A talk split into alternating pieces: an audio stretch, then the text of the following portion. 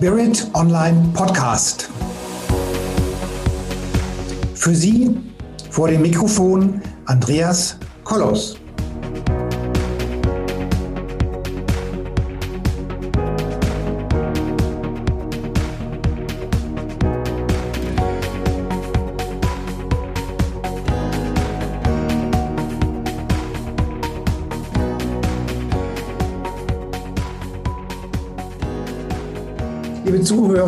Zuhörerinnen da draußen an den Endgeräten, herzlich willkommen zu diesem Podcast. Und heute reden wir über Gesundheit, über, über ganz, ganz viel Gesundheit. Und ganz speziell reden wir über den Internationalen Gesundheitskongress 2021 ganz sicher einer der führenden oder der führende Online-Kongress im Bereich Gesundheit, zumindest im deutschsprachigen Raum.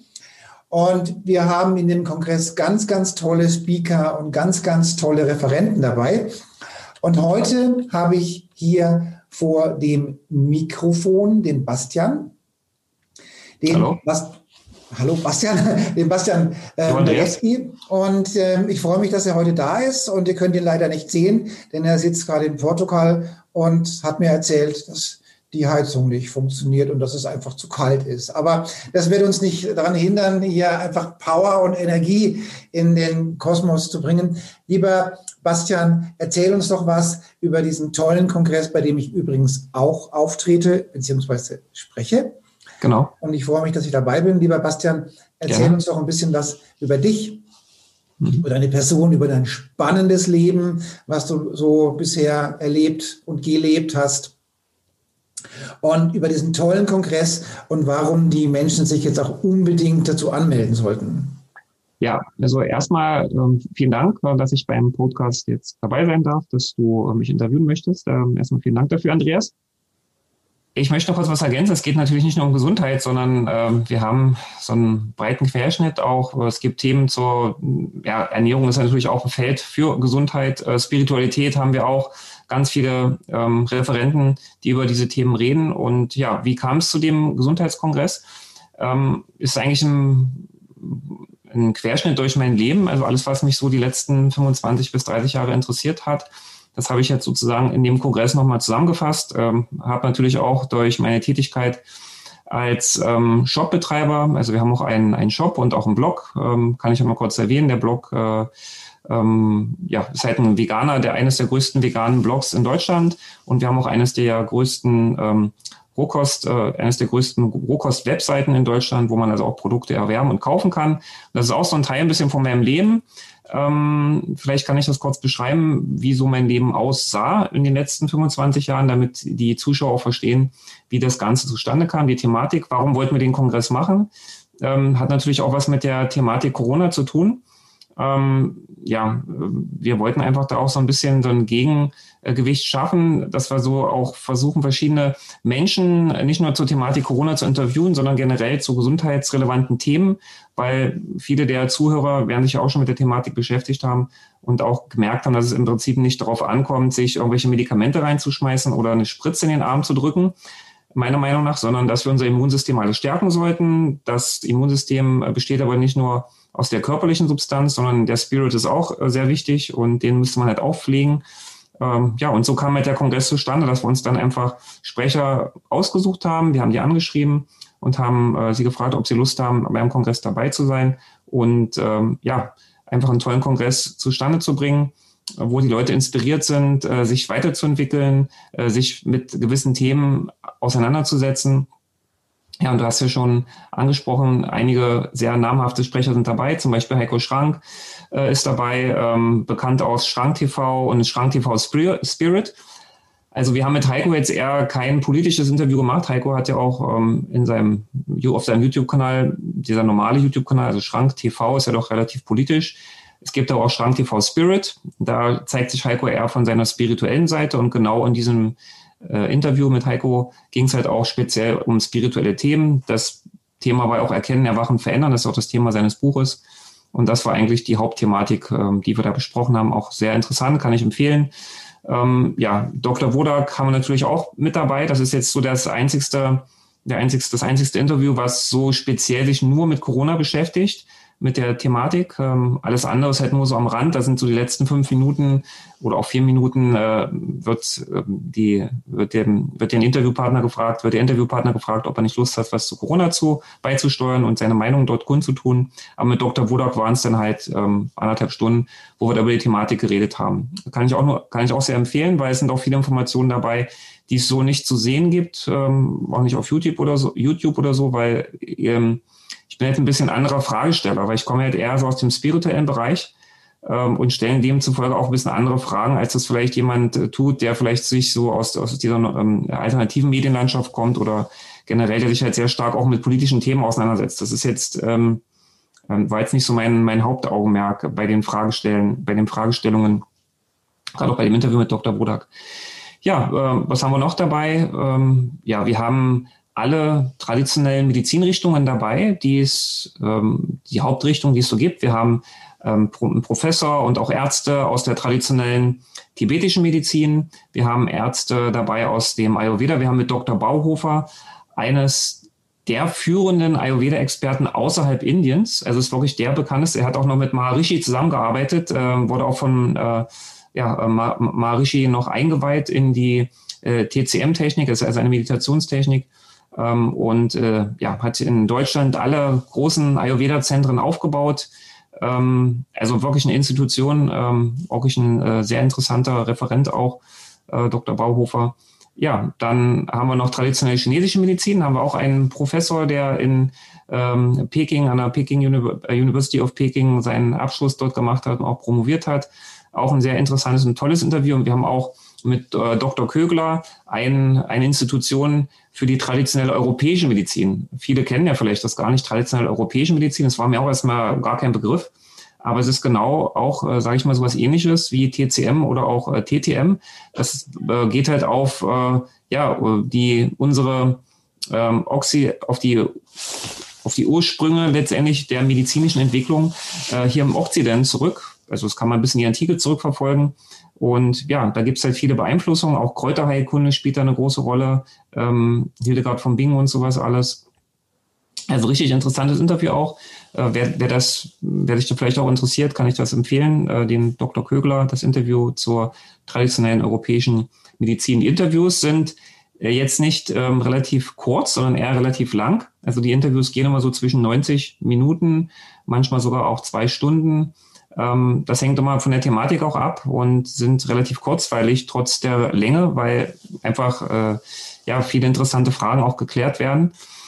Ja, und ähm, des Weiteren haben wir auch Meditation äh, dabei. Wir haben viele äh, Referenten, die zu Thematiken wie äh, Vipassana zum Beispiel referieren. Wir haben einen Mönchen dabei, der hat lange Zeit im Waldkloster gelebt in Thailand war 20 oder 25 Jahre sogar, äh, hat er dort gelebt als, als Mönch, ist dort ordiniert worden zum buddhistischen Theravada-Mönchen und ähm, ist jetzt aber wieder zurück seit zehn Jahren, ist jetzt auch schon ein bisschen im gehoben, gehobeneren Alter, ähm, ja, 60 plus so, oder sowas äh, in dem Dreh ähm, und beschäftigt sich jetzt hier halt auch wieder mit Achtsamkeitsmeditation, gibt halt Kurse und äh, schreibt Bücher.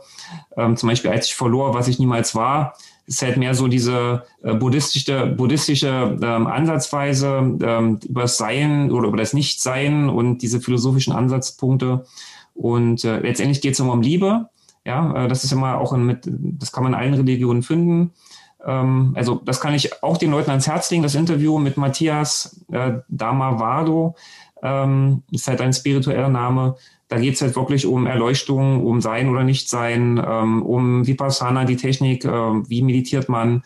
Ähm, sehr interessant für Leute, die sich vielleicht noch gar nicht damit auskennen und vielleicht auch mal einen Einblick ähm, erhaschen wollen, kann ich das Interview auch sehr ans Herz legen. Wir haben auch einen Zen-Meister dabei, ähm, der vom Benedikt, Benediktinerhof, so heißt das, glaube ich. Ähm, die haben, glaube ich, auch einen YouTube-Kanal, ähm, dem äh, Poratsch, äh, Pro, äh, Professor Dr. Po, Porai oder Porac, Porai, ich weiß gar nicht mehr genau, äh, wie der Name jetzt auszusprechen ist. Aber auch das ist ein bekannter ähm, Zen-Meister, der halt auch wieder eine ganz andere Tradition auch vertritt. Geht halt natürlich auch immer um diese, äh, die Befreiung vom Selbst, Erleuchtung und sowas alles. Das ist immer die große Überschrift. Aber ähm, ist halt auch eine andere Technik, die dann praktiziert wird. Und es ist auch ähm, ein kleines bisschen anderer Ansatz, äh, kommt halt mehr so ähm, aus der chinesischen, aus dem chinesischen, japanischen Bereich, koreanischen Bereich, da wird jetzt Zen sehr viel praktiziert. Ne, die Vipassana-Geschichte ist eher so ein ähm, Burma, Thailand, Indien, das ist da halt sehr verbreitet und da gibt es zwar auch verschiedene Richtungen, aber letztendlich geht es um das eine, sich halt einfach von äh, Anhaftung zu befreien, äh, vom Ego zu befreien und einfach in die allumfassende ganzheitliche Liebe hineinzukommen. Ähm, ja, und da gibt es halt Techniken, die man praktizieren kann. Vielleicht noch so als Ansatzpunkt auch für die, Zu für die Zuhörer. Ähm, das Problem, was wir haben, ist, wie gesagt, äh, meiner Meinung nach das Ego. Dadurch entsteht oder haben wir auch diesen, äh, die ganze Situation, die sich uns gerade äh, ausbreitet. Das ist einfach ähm, eine, ja, äh, spirituell gesehen, ähm, ja, ist es im Kleinkindalter Stadium, in dem wir uns gerade befinden, ähm, weil jeder irgendwie bloß sein Ding irgendwie durchziehen will. Ähm, ähm, der Manager, ich, ich sage mal als Beispiel, ähm, man wird nicht glücklich, wenn man sich an materiellen, an materiellen Dingen festhält, weil die vergehen halt. Es, es geht irgendwie Vergänglichkeit. Man wird auch nicht glücklich, wenn man sich an seinem Partner festhängt oder festhält, auch nicht an seinen Kindern. Selbst auch nicht an dem Bild, was man von sich selber hat. Äh, man wird dadurch letztendlich nicht glücklich werden, ähm, weil das alles nur bedingt ist und dass es vergeht. Äh, und wenn ich mir nicht bewusst bin, dass das ein vergänglicher Moment ist, ähm, dann werde ich irgendwann leiden, weil alles vergeht. Und das ist auch die äh, Philosophie, die buddhistische Philosophie, die dahinter steckt dass alles vergänglich ist. Und wenn alles vergänglich ist, dann ähm, äh, brauche ich mich auch an nichts festzuhalten, weil dann werde ich irgendwann zwangsläufig leiden, weil alles vergeht. Also das ist so die, diese auch, da geht es auch mal so ein bisschen um, in den Gesprächen darum, ähm, was man da für Techniken auch praktizieren kann, um da so ein bisschen rauszukommen aus der ganzen Ego-Geschichte. Genau, das war so der Punkt, ähm, den wir da auch behandeln. Wir haben aber auch viele ähm, ähm, andere sehr spirituelle Menschen dabei, wie zum Beispiel Sukadev Brez, das ist äh, vielleicht auch einigen von den Zuhörern bekannt, äh, ist auch ein, ähm, ja, ich würde sagen, Meister, so nennt man die in Indien, die Leute, die äh, andere unterweisen, äh, auf ihrem spirituellen Weg begleiten. Und Sukadev Brez ist Gründer von Yoga Vidya, das ist das äh, weltweit größte Yoga-Seminarzentrum. Und äh, ja, dort werden einfach Yogakurse angeboten, Meditation wird dort angeboten. Ähm, Sukadev steht in der Tradition von Swami Shivananda. Swami Shivananda war ein Heiliger in Indien, der äh, immer heute immer noch äh, sehr stark auch verehrt wird. Und er steht in der Shivananda-Tradition, deswegen auch Shivananda-Yoga. Ja, der war auch lange Zeit im Ashram.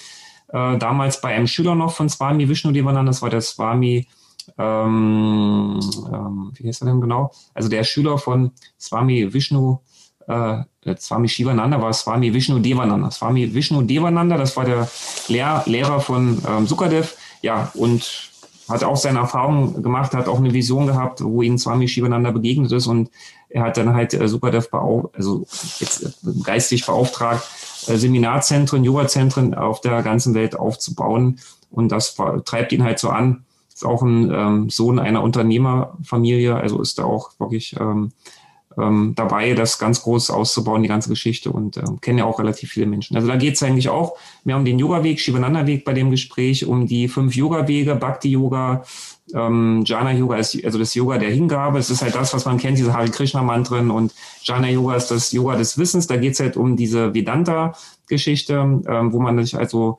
philosophisch mit der Thematik auseinandersetzt und dann ja, geht es um die fünf verschiedenen Yoga-Wege. Es gibt fünf Yoga-Wege. Also wen das interessiert, kann ich das äh, Video das Interview mit Zuckerdev empfehlen. Ist auch wirklich immer sehr interessant, ihm zuzuhören. Er hat ein sehr großes Wissen. Aber mhm. wir haben auch aus dem christlichen Bereich äh, einige Leute dabei. Es gibt zum Beispiel die Carmen Paul, hat eine Nahtoderfahrung gehabt, wurde vom äh, Pferdefuß äh, getroffen beim Ausritt mit ihrer Tochter. Die Schädeldecke wurde komplett, also das Gesicht wurde komplett zertrümmert. Ähm, sie lag im Koma, war total bewusstlos und äh, die Ärzte haben mir dann im Prinzip äh, der Tochter gesagt, ja, also wir, geben ihre Mutter keine zwei, drei Stunden mehr, äh, dann wird sie sterben. Ähm, aber sie äh, hat das in so einer Art Wachkoma erlebt und hat dann gemerkt, wie äh, sie aus dem Körper rausgetreten ist und ist dann irgendwo im himmlischen Bereich, äh, sage ich mal, wieder erwacht äh, und hat dort Jesus kennengelernt. Ähm, und Jesus äh, ist dann mit ihr hat sie an die Hand genommen, hat sie, hat sie den, den, den Himmel, sage ich mal, gezeigt und hat ihr auch sozusagen gezeigt, äh, wie ihr weiteres Leben aussehen wird. Weil er hat gesagt, es ist noch nicht so weit, ähm, du darfst noch nicht hier bleiben, du hast noch einiges zu tun. Mhm. Und ähm, Jesus ist da mit ihr halt rumgegangen äh, und hat ihr so die bestimmten Punkte gezeigt, ähm, was, was so jetzt auch dann in ihrem Leben dann wichtig geworden ist. Und dann hat er ihr irgendwie äh, so ein paar Windmühlen oder Windräder, sowas ähnliches. Sie konnte das nicht richtig deuten gezeigt. Das war irgendwo an der Ostsee. Da hat sie noch lange Zeit ähm, einer Familie, einer syrischen Familie geholfen. Und ähm, ja, dann hat sie eine Kirche gezeigt, dann hatte ihr eine, eine rosa Kuppel gezeigt. Ähm, das sah, und dann waren da so lauter Leute mit, äh, mit Gewändern, die da so um, der, um die Kuppel herum standen. Und das war dann nochmal so ein Symbol. Äh, sie hat sich jetzt nämlich engagiert und unterstützt ähm, im Senegal unter anderem auch äh, Projekte, ähm, baut Kirchen mit auf, kümmert sich um äh, Kinder, Schulkinder, die äh, keine Arbeitsmaterialien haben. Es war sozusagen auch nochmal so eine Art Vision, was dann in ihrem Leben äh, noch eintreten und passieren wird. Ja, und wie gesagt, Jesus hat gesagt, sie soll dann halt sie darf nicht, darf nicht hierbleiben, es gibt noch viel zu tun. Und dann ist sie jetzt wieder zurück in den Körper. Sie hat das auch alles so wahrgenommen und hat sich dann auch mal gewundert, was die dann alle wollen, weil dann standen alle um das Bett herum und sie hat das alles wahrgenommen und auch realisiert. Und sie hat gesagt, dass dieser Lebensfaden, man ist so mit so einem, kann man schlecht beschreiben, man ist dann immer noch so verbunden, das ist so ein unsichtbarer Lebensfaden, der mit dem Körper verbunden ist. Und äh, das war halt immer noch da. Also sie war wirklich auch bei vollem Bewusstsein und alles mitbekommen, was die Ärzte rund, ringsherum auch erzählt haben und auch ihre Tochter, wie die geweint hat und so weiter lange Rede, kurzer Sinn, ist wieder zurück in den Körper. Und ähm, ja, dann hat sich das aber über zwei bis drei Jahre hin äh, hat das gedauert, bis sie wieder sprechen konnte und alles. Also es hat halt, ähm, sie musste alles wieder erlernen von vorn, von vorne. Ne?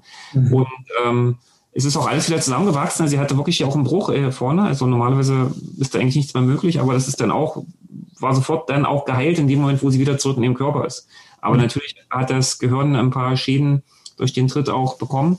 Und ähm, das muss halt wieder mühsam alles erlernt werden. Und jetzt, heute, heute ist wieder komplett äh, hergestellt und ist auch total engagiert und äh, kümmert sich halt um diese äh, Projekte in Afrika, äh, reist halt auch viel rum, gibt viel Vorträge ähm, und ist halt auch so eine Art Laienprediger. Sie ist ja nicht studierte ähm, Pastorin, sondern ähm, ja, sie tritt trotzdem in Kirchen auf und berichtet halt über ihr, ihr Erlebnis, weil das natürlich auch wieder wichtig für die Christen ist, weil ähm, viele glauben ja nicht, weil sie es nicht erfahren. Und ähm, mhm.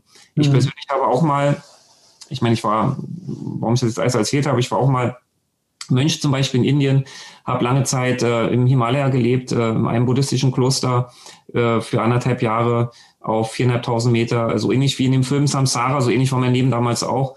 Äh, ich habe mich halt entschieden, ähm, die weltliche Welt zu verlassen und nach der wahren Liebe, nach dem wahren Glück zu suchen. Und alles andere hatte mich halt nicht so interessiert. Das war mir zu dogmatisch. Der Hinduismus mit dem ganzen Meistergehabe, das, das war immer nichts irgendwie für mich. Da konnte ich nie was mit anfangen. Auch in der Schule hatte ich, ich will nicht sagen, ich habe ein Problem mit Autoritäten, aber äh, das ist jetzt vielleicht zu weit hergeholt. Ähm, aber ich habe immer schon meine Meinung gesagt und habe äh, ja, hab da auch kein Blatt vom Mund genommen und damit haben dann halt viele ein Problem. Und deswegen war zwar ein guter Schüler, aber ich hatte es sonst nicht ganz so leicht, was das angeht. Und deswegen habe ich wahrscheinlich da auch das Ganze so ein bisschen abgelehnt, weil ich glaube, man kann das Glück sicherlich mit Hilfe auch eines Meisters eventuell finden, der einen dann liebevoll an die Hand nimmt und einen ein bisschen begleitet.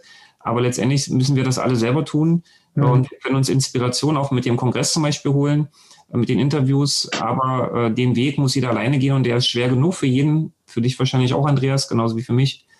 Ähm, und ähm, alles das, was ich auch, ähm, ich habe auch ein Interview dort gemacht, ist auch dort zu sehen, wen es interessiert, wie meine Lebensgeschichte aussah, äh, von, sag ich mal, vom Kloster über äh, Höhlenleben äh, in La Palma, über ähm, Jesus Christus kennengelernt, äh, dann total zum Glauben jetzt gefunden, ähm, bin jetzt also auch Christ, aber nicht kein Christ, der jetzt jeden, jede Tag, jeden Tag in die Kirche geht, auch am Wochenende nicht. Das ist eher die katholische Kirche hat auch ihren Sinn, aber äh, dieses Ritualisierte und auch was dahinter steckt mit dem Papst und die ganzen Geschichten, da bin ich halt eher kein Fan von.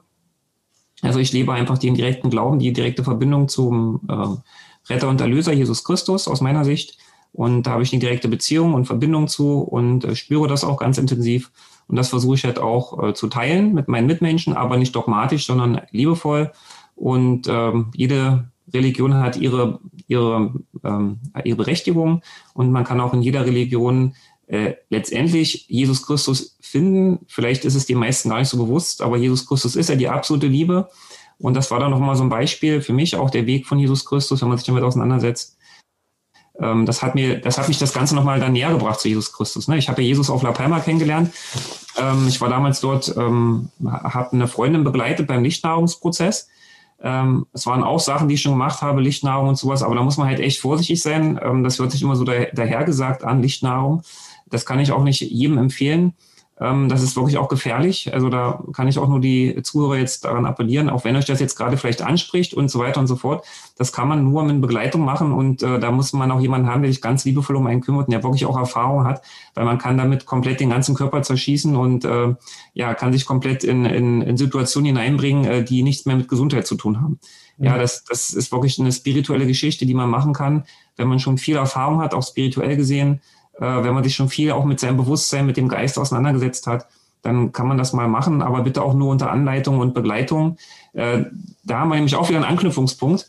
Äh, ich habe auch ein Interview mit dem Equiano gemacht, Equiano Intenso, ähm, der ähm, auch, sage ich mal, Innere Nahrung, ein Buch geschrieben hat, das heißt Innere Nahrung, der hat auch noch andere Bücher geschrieben und der war auch so ähnlich wie ich, lange Zeit auf der Suche, war viel unterwegs in der ganzen Welt, hat auf, war auch in Kanada beim Wildnis Camp, da gibt's halt so ein so eine Art ähm, Wildniscamp, wo man sich dann auch mal eine, wo man andere, ein Jahr, ein Jahr in so einem Tribe, in so einem Stamm lebt, in den kanadischen Wäldern, ähm, ja, mit ganz vielen Menschen halt zusammen.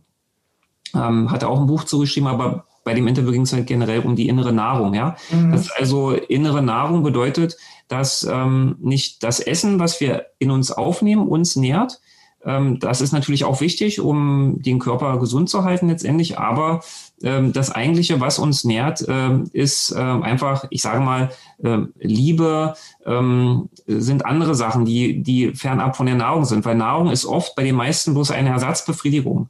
Äh, viele essen zu viel ähm, weil es natürlich, weil sie die Liebe, die sie in sich selber nicht finden oder auch vielleicht in anderen Bereichen nicht finden, versuchen sie halt über das Essen zu kompensieren. Weil das Erste, was das Baby bekommt, äh, wenn es auf die Welt kommt, ist die Brust der Mutter. Und aus der Brust der Mutter strömt leckere ähm, mit äh, Milchzucker ähm, ja, gef äh, gefüllte ähm, Milch der Mutter. Und ähm, das ist das Kind, was das Kind lernt. Also Essen gleich Liebe. Und das ist halt ein Muster, was uns unser Leben lang verfolgt weil wir immer denken, dass, ähm, dass die Liebe, die wir am Anfang gespürt haben, dass uns das, das Essen, was wir essen, geben kann. Aber das ist natürlich nicht der Fall. Und das muss man halt beobachten. Und ähm, das ist auch eine große Herausforderung, nicht nur für mich, sondern auch für jeden Menschen. Und manchen ist es vielleicht gar nicht so bewusst, dass es so funktioniert, aber es funktioniert so. Und wenn man äh, achtsam ist und das beobachtet, dann merkt man, dass man immer weniger braucht, um zufrieden zu sein. Und irgendwann kommt man an den Punkt, ähm, dass man auch ähm, keine Atemtechnik braucht. Man muss auch nicht meditieren. Im Prinzip muss man gar nichts machen, um zufrieden zu sein. Man muss einfach da sein, so wie man ist, äh, aus vollem Herzen heraus leben und dann wird sich alles weitere heraus entfalten, weil ähm, diese Techniken, die es gibt, Meditation äh, oder auch ähm, Yoga-Übungen äh, oder auch äh, Gebete und alles, alles, was da so gibt, das sind alles bloß äh, Stützen, äh, die uns da, da hinbringen sollen, ähm, einfach in diese, in diese Selbstliebe im Prinzip auch. Ne? Also darum geht's ja. Was, was habe ich davon, äh, wenn ich äh, wie Mutter Therese allen Leuten versuche zu helfen, aber in mir selber äh, keine Selbstliebe spüre, wie kann ich dann andere Menschen dazu bringen, sich selbst zu lieben und auch mich zu lieben? Mhm. Also das sind auch Themen, die wir auch im Kongress besprochen haben.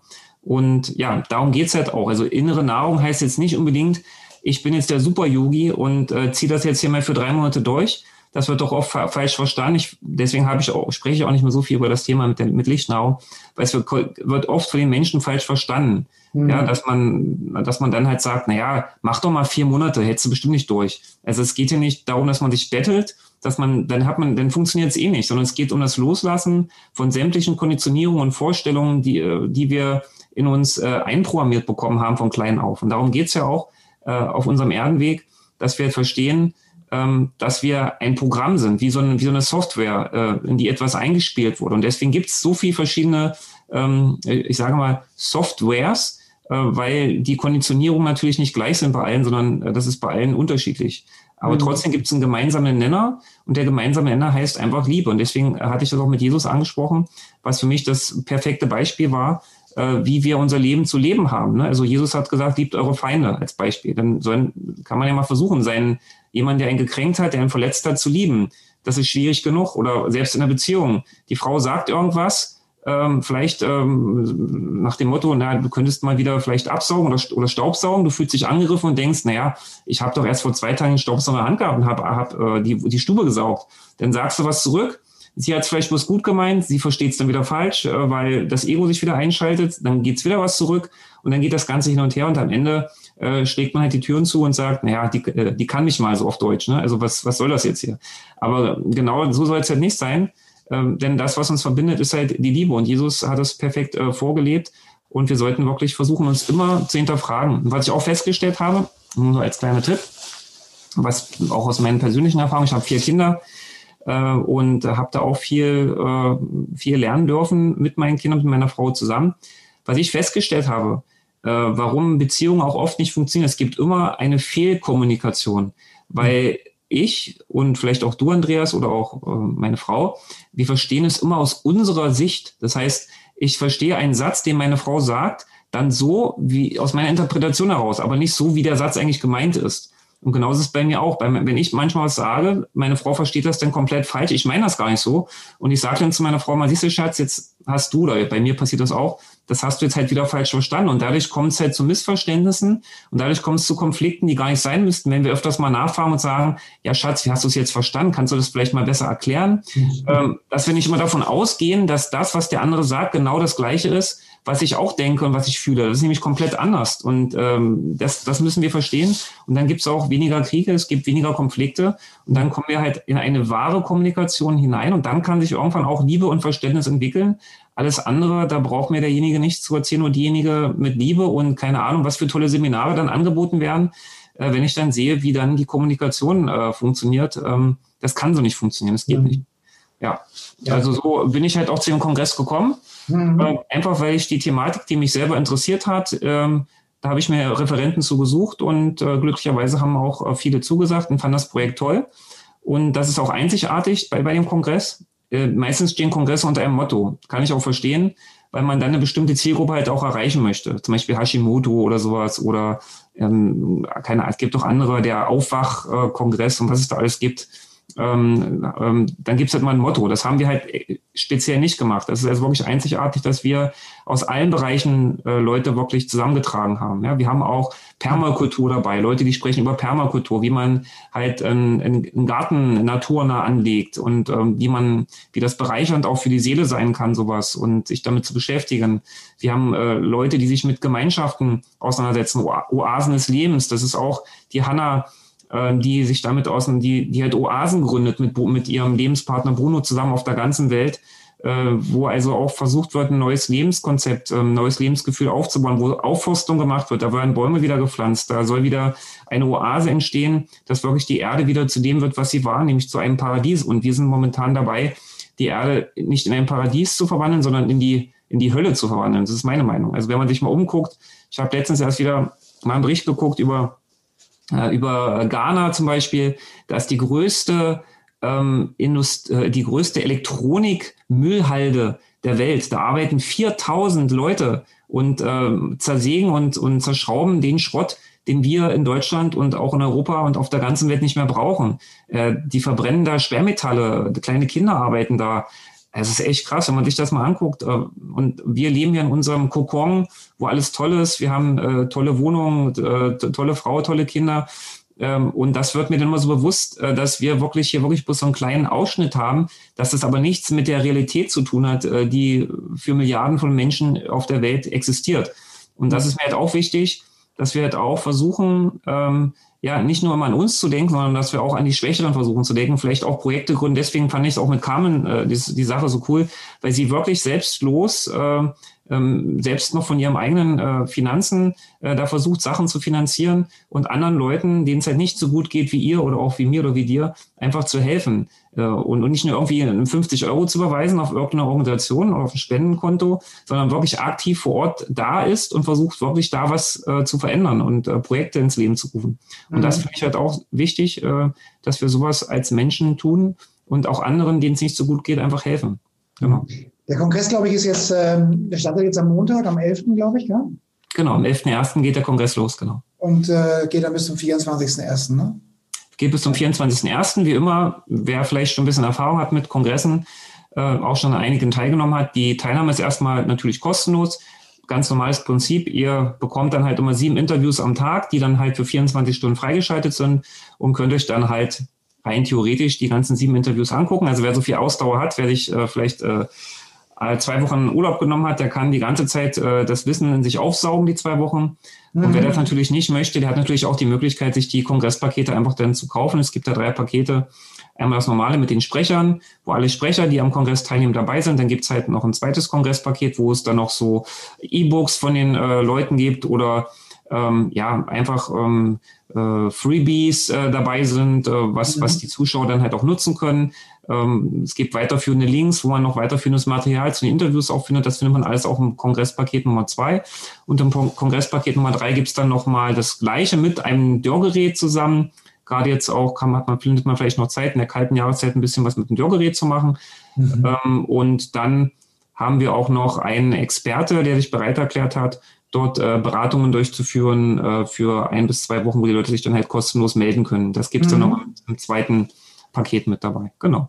Das ist super. Also spannend, ich bin ja auch dabei und ich freue mich auch, genau. ein bisschen was zu sagen über, die, über die, die, die Energie des Gesundbleibens und Gesundwerdens. Genau. Genau, es ist wirklich sehr viel. Wir haben über, jetzt sind es ähm, 80 plus Experten. Es steht zwar drauf 65 plus, aber wir haben ja, äh, als wir das äh, angefangen haben, waren es halt 65 plus. Wir hatten, glaube ich, um die 70 Experten. Äh, mittlerweile haben wir weit über 80 Experten zusammen. Ähm, ja, das Thema Rohkost habe ich vielleicht auch nicht gesagt, ist auch, ähm, weil das ist auch ein Thema, was mich beschäftigt hat. Ich bin seit ich äh, 13 bin Vegetarier, dann bin ich Veganer geworden mit 16, dann äh, bin ich aufgrund einer einer Allergie, ich habe halt eine schwere Pollenallergie gehabt, konnte nicht mehr an die frische Luft treten im Frühjahr. Und das hat mich halt, obwohl ich mich halt vegan und auch 100% biologisch ernährt habe, habe ich, bin ich trotzdem krank geworden, weil einfach zu viel Schleim in meiner Nahrung war, also zu viel Brot, äh, zu viel Kartoffeln äh, damals noch gegessen und auch nicht gewusst habe, wie ich die Nahrung richtig kombiniere. Also viel äh, Kohlenhydrate mit Eiweiß und viel Zucker mit dem und das und jenes. Also habe ich, glaube ich, einen Plan gehabt von Ernährung. Und ähm, ja, dann äh, bin ich halt zum Rohköstler geworden, war ich beim Freund. Ähm, es gibt noch so ein Buch, das heißt Eurotopia, vielleicht auch interessant, wenn man so auf der Suche ist. Damals war ich halt auf der Suche, da war ich 20 und habe hab halt auch nach Lebensgemeinschaften gesucht. Und in dem Buch Eurotopia sind ganz viele Lebensgemeinschaften von der ganzen, von ganz Europa, wo man halt mal vorbeischauen kann, mitarbeiten kann und mal gucken kann, ob es was für ihn ist. Und da war auch unter anderem eine dabei, die an der Ostsee ist. Äh, ich weiß nicht, ob es die jetzt noch gibt, vom Roland äh, Gorsleben, ähm, der die dort aufgebaut hat. Und der hat jetzt so ein Aufforstungsprojekt gehabt, auch ein zwei, drei Hektar, wo er halt Bäume aufgeforstet hat. Und war aber Rohköster und die hat mir einfach ein paar Bücher in die Hand gegeben. Bandmarker, willst du gesund sein, vergiss den Kochtopf, äh, dann Roger, Instinktotherapie und auch den großen Gesundheitskonst. Das habe ich mir alles dann halt ähm, relativ schnell in mich aufgenommen und habe hab dann zwei, drei Wochen meinen Körper komplett entgiftet, war also komplett auf Rohkost. Äh, ja, und dann nach den zwei, drei Wochen habe ich meine, war meine Allergie beseitigt. Ich sollte auch noch Brennnesseln, ähm, ähm, die kleinen Bäumchen von den Brennnesseln befreien, damit die wachsen können. Ich hatte auch eine Brennnesselallergie, also hatte da eine richtig tolle Aufgabe von Roland bekommen. Aber es hat mich dann extrem weitergebracht und von dem Moment an war mir klar, wir sind unser eigener Heiler, also wir können uns selbst heilen. Ähm, wir brauchen keine Ärzte, wir brauchen gar nichts, sondern alles an Weisheit und Intelligenz ist in uns vorhanden. Und ja, so bin ich dann halt zu Rohkost gekommen und habe dann auch äh, zwei Jahre lang nur von Früchten gelebt. Also ich habe nur Früchte gegessen, weil ich bin immer ein sehr, äh, ich bin ein sehr ethischer Typ. Also ich war auch schon als junger Mensch in der Animal Liberation tätig, habe also äh, Tierbefreiungen durchgeführt. Das mache ich jetzt natürlich nicht mehr, äh, weil es natürlich auch gegen rechtliche Bedingungen verstößt. Aber ja, also da waren wir schon sehr aktiv. Und deswegen war mir der ethische Aspekt sehr wichtig. Und das mit dem Obstessen kommt mir natürlich dann sehr gelegen, weil ich dann gar kein Leid mehr zufüge. Das heißt, ich esse das, was um den Kern herum ist, auf und mhm. schmeiße den Kern, kann ich wegschmeißen, daraus entsteht ein neues Leben. Das heißt, ich ähm, füge keinem Lebewesen mehr irgendwelches Leid oder Schmerz zu. Mhm. Und das ist mhm. nämlich auch ein Punkt, den ich wichtig finde, auch im Interview mit Kevin Hickmann, auch ein äh, bekannter äh, Online-Kongressveranstalter, aber auch ähm, Veganer und Vater mittlerweile von vier Kindern ähm, da haben wir auch komplett nochmal über die Thematik vegan äh, gesprochen. Ja, auch gerade vegane Ernährung für Kinder, sehr interessant. Äh, auch ein tolles Interview geworden mit dem Kevin. Ja, und da ging es halt darum, um die Thematik. Ne? Also ich muss halt mit, mit meiner Ernährungsform kein weiteres Leid mehr hervorrufen. Wir haben äh, alle Fülle auf diesem Planeten und äh, man kann sich das dann halt aussuchen, was man essen möchte. Also warum soll ich dann Fleisch essen, warum soll ich Milch trinken und Eier zu mir nehmen? Wozu? Äh, dadurch werden andere Lebewesen ausgebeutet und äh, mhm. Warum soll ich äh, Sachen, ähm, soll ich mal alle zwei Wochen in, in auch ein großes Einkaufszentrum rennen und nicht neu einkleiden, äh, wo auch wieder ein Haufen Blut äh, dran steckt an der Kleidung, äh, Kinderarbeit und äh, Ausbeutung in anderen Ländern. Gut, andere sagen, ja, aber die kriegen gar kein Geld, wie will man das machen? Ja, aber da kann man ja anders ansetzen. Da gibt es ja andere Ansatzpunkte, ähm, wo man da vielleicht was verändern kann. Also ich persönlich trage nur äh, meistens nur Secondhand und wenn ich was kaufe, ähm, kaufe ich das wirklich dann äh, Fair Trade, äh, ökologisch, äh, gebe halt ein bisschen mehr Geld aus, wenn ich mir neue Sachen kaufe, aber weiß dann halt, dass, dass, dass, dass die auch vernünftig produziert wurden und das äh, kann ich mit meinem Gewissen dann auch vereinbaren. Genau, das war also das Interview mit dem Kevin nochmal, äh, was wir auch zur Thematik vegan ähm, geführt haben. Genau. Super, für die, vielen Dank für diese Informationen und ich habe mich auch schon angemeldet, bin ich sowieso dabei als Speaker und ähm, ich, ähm, ich wünsche dir und deinem Team und uns äh, ganz, mhm. ganz viele Teilnehmer. Ja. Und dass wir diese Energie, diese positive Lebensenergie als Leuchttürme an möglichst viele Menschen weitergeben können. Genau. Also ich kann auch nochmal an alle einfach appellieren, meldet euch an äh, für den Online-Kongress. Ich kann es, es ist jetzt nicht so dahergesagt, ähm, es ist wirklich was Einzigartiges. Ähm, ich kenne, also ich, ich veranstalte auch keine Online-Kongresse sonst, sondern äh, ich habe halt ein anderes Metier, in dem ich mich betätige. Das war mir einfach eine Herzensangelegenheit, jetzt auch in Zeiten von Corona äh, diesen Kongress zu veranstalten. Wir haben auch jeden Kongress ähm, Teilnehmer, also Interviewpartner zur Thematik Corona gefragt. Auch da gibt's, das ist, daraus könnte man auch einen kompletten Film machen. Äh, das ist so interessant, äh, die verschiedenen Meinungen da auch zusammenzufassen und auch zu respektieren, weil es wirklich sehr viel verschiedene Meinungen und, und, und Ansichten. Es gibt auch Leute, die hatten sogar Corona, die im Kongress dabei sind oder kennen Leute, die Corona hatten. Also das ist auch da, weil manche sagen immer, ja, ich habe noch niemanden getroffen mit Corona. Also auch Sukadev zum Beispiel, der Gründer von Yoga Vidya, der hatte auch Corona. Die haben da wirklich in dem Ashram auch Corona-Fälle gehabt. Und der hat auch gesagt, man sollte Corona wirklich nicht unterschätzen, aber man muss es halt mit, ähm, ja, ähm, mit einer, mit, aus, aus einer nüchternen Distanz heraus betrachten und darf sich halt einfach nicht verrückt machen lassen, weil ähm, wenn das Immunsystem gestärkt ist, und ich mich äh, damit auseinandersetze, dann kann Corona mir eigentlich auch nichts anderes. Und wenn, dann habe ich vielleicht eine leichte kleine Infektion, aber ich werde definitiv nicht dran sterben, weil dran sterben tun nur die Leute, äh, die schon Vorerkrankungen haben oder die äh, schon ein schwaches Immunsystem haben. Und dann ist halt Corona äh, das Fass, was das Ganze zum Überlaufen bringt. Ähm, also das ist nicht zu unterschätzen. Da auch noch mal ganz kurz, bevor wir jetzt ähm, dann den Podcast vielleicht auch beenden, möchte ich noch darauf hinweisen, ähm, ein sehr gutes Interview geführt mit Dr. Köhnlein, der hat das Buch geschrieben, Der Viruswahn. Der hat auch schon im Jahr 2009 äh, das Buch ist schon 2002 oder 2004 rausgekommen. Das wurde jetzt nochmal ergänzt auch für Corona und auch bei der Schweinegrippe. Kann ich nur darauf hinweisen, auf dieses Interview, richtig tolles Interview, ähm, weil er hat auch gesagt, Corona ist nicht zu unterschätzen, aber die Leute sterben nicht an Corona, sondern an den Behandlungsfehlern. Er ist mhm. halt der Meinung, dass die Leute falsch behandelt werden. Ähm, das Interview kann man sich gerne auch angucken. Dr. Köhnlein kann ich Ihnen ans Herz legen, weil es nochmal interessante Fakten. Und er hat sich jahrelang mit AIDS-Patienten beschäftigt, äh, hat viele AIDS-Patienten gehabt, hat auch, äh, ja, also hat er wirklich alles, äh, hat er wirklich Erfahrung und tiefgründiges Wissen, was andere Ärzte überhaupt gar nicht haben, weil sie nie mit solchen Leuten auch in Berührung und in Kontakt kommen. Hm. Und das kann ich den Leuten nur ans Herz legen. Sehr gutes Interview. Und noch ganz kurz, was mir auch gerade noch eingefallen ist, was ich gut fand, ähm, Bernd Bissinger, ähm, Anthony Williams, eines der besten, das ist eigentlich mit das beste Interview äh, beim äh, im internationalen Gesundheitskongress, was das Wissen halt angeht, die Wissensvermittlung, weil da sprechen wir komplett über Anthony William, Medical Medium aus den USA, ganz bekannt, äh, kennen in Deutschland äh, gibt es da schon äh, riesen Facebook-Gruppen und was nicht alles. Und da ist der Selleriesaft so bekannt. Viele kennen den Selleriesaft, ne, trinken jetzt ja jeden Morgen ihren Selleriesaft in den Bioläden ist der Selleriesaft schon ausverkauft. Mhm. Und Bernd berichtet dort, wie er seine MS-Erkrankung, Multiple Sklerosis, wirklich langsam jetzt in den Griff bekommen hat. Äh, den Rollstuhl braucht er jetzt nicht mehr. Und wie er zurück ins Leben gefunden hat durch Anthony William. Und das kann ich auch nur sagen, wer Anthony William, ich war vorher skeptisch, weil Medical Medium heißt ja, der empfängt halt ähm, ist halt ein Medium, was halt Botschaften empfängt. Er sagt es aus der Liebe Gottes oder sowas. Äh, für ihn ist es halt letztendlich Gott, der da zu ihm spricht oder ähm, im Ohr. Das ist immer 24 Stunden, hat er diese Durchsagen. Und ähm, ja, und sehr interessant auch, was er zur Thematik Virus sagt, weil Anthony William oder auch Bernd sind halt der Meinung, dass äh, die ganzen Erkrankungen, die wir halt haben, ähm, ja, zum Beispiel auch die Hashimoto-Erkrankungen ähm, oder auch ähm, Immunsystemerkrankungen, ähm, Multiple Sklerosis, Das sind alles ähm, virale Erkrankungen. Das heißt, die Menschen sind viral so stark belastet, die Viren breiten sich halt extrem im Körper aus und beeinflussen, manipulieren halt das ganze Körpersystem, den, den kompletten Körper. Und darum geht's halt bei Anthony William, um diesen Epstein-Barr-Virus, äh, Herpes Zoster, dass man wirklich versteht, was die Ursache der Krankheit ist. Genau. Und ganz kurz noch, äh, dann, dann können wir es auch Schluss machen, weil es war noch wichtig. Einen der führen, weil es nämlich gerade ein Thema ist, was interessant ist, weil es in den USA populär ist, Hanf, ähm, äh, Hanf als Medizin. Wird mhm. auch in Deutschland kommen. Da haben wir den Dr. Grotenhermen dabei. Dr. Grotenherm ist der weltweit führende Experte, Mediziner für diese Thematik, der seit 30 Jahren mit der, über die Thematik forscht. Der liegt dann auf so einer Liege, der hat so eine, ähm, äh, hat eine Erkrankung halt, äh, eine Gleichgewichtserkrankung, der fällt halt um, deswegen kann er bloß äh, liegen. Ähm, ähm, ist auch ganz tolles Interview, kann ich euch nur ans Herz legen.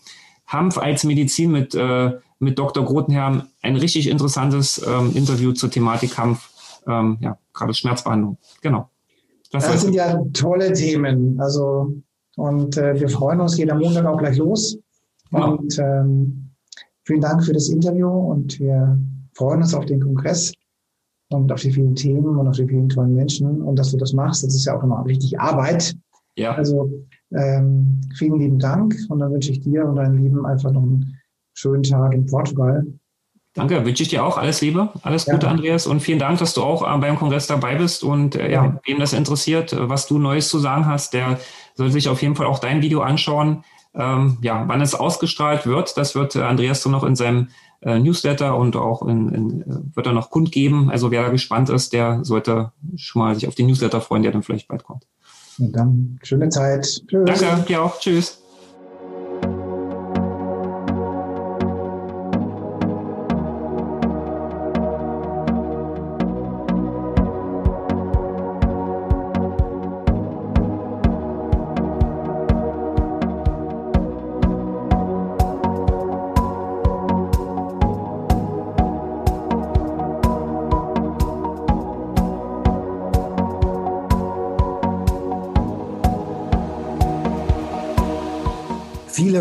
Informationen und Hintergründe zu den Themen und Speakern stehen für Sie bereit auf unserer Seite www.spirit-online.de.